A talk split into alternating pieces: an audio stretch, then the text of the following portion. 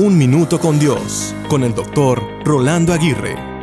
Muchos han escuchado desde niños que Cristo los ama y así lo han creído, pero al transcurrir de los años dudan de dicha verdad.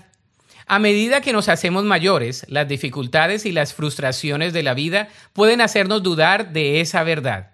Comenzamos a pensar, si Cristo me ama, ¿por qué me suceden cosas malas? Si Cristo me ama, ¿por qué experimento dolor? Si Cristo me ama, ¿por qué las cosas no salen como yo quisiera? Si Cristo me ama, ¿por qué tengo dudas y confusión? Hay veracidad en todas estas preguntas ya que somos seres emocionales.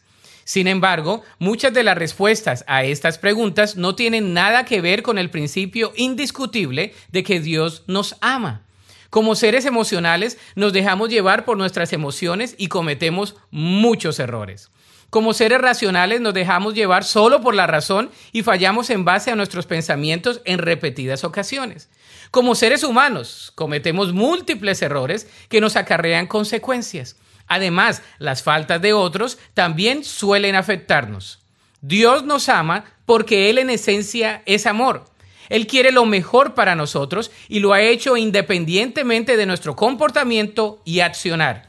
Sí, Él nos ama ¿Quieres experimentar este tipo de amor? La Biblia dice en Romanos 5:8, pero Dios mostró el gran amor que nos tiene al enviar a Cristo a morir por nosotros cuando todavía éramos pecadores. Para escuchar episodios anteriores, visita unminutocondios.org.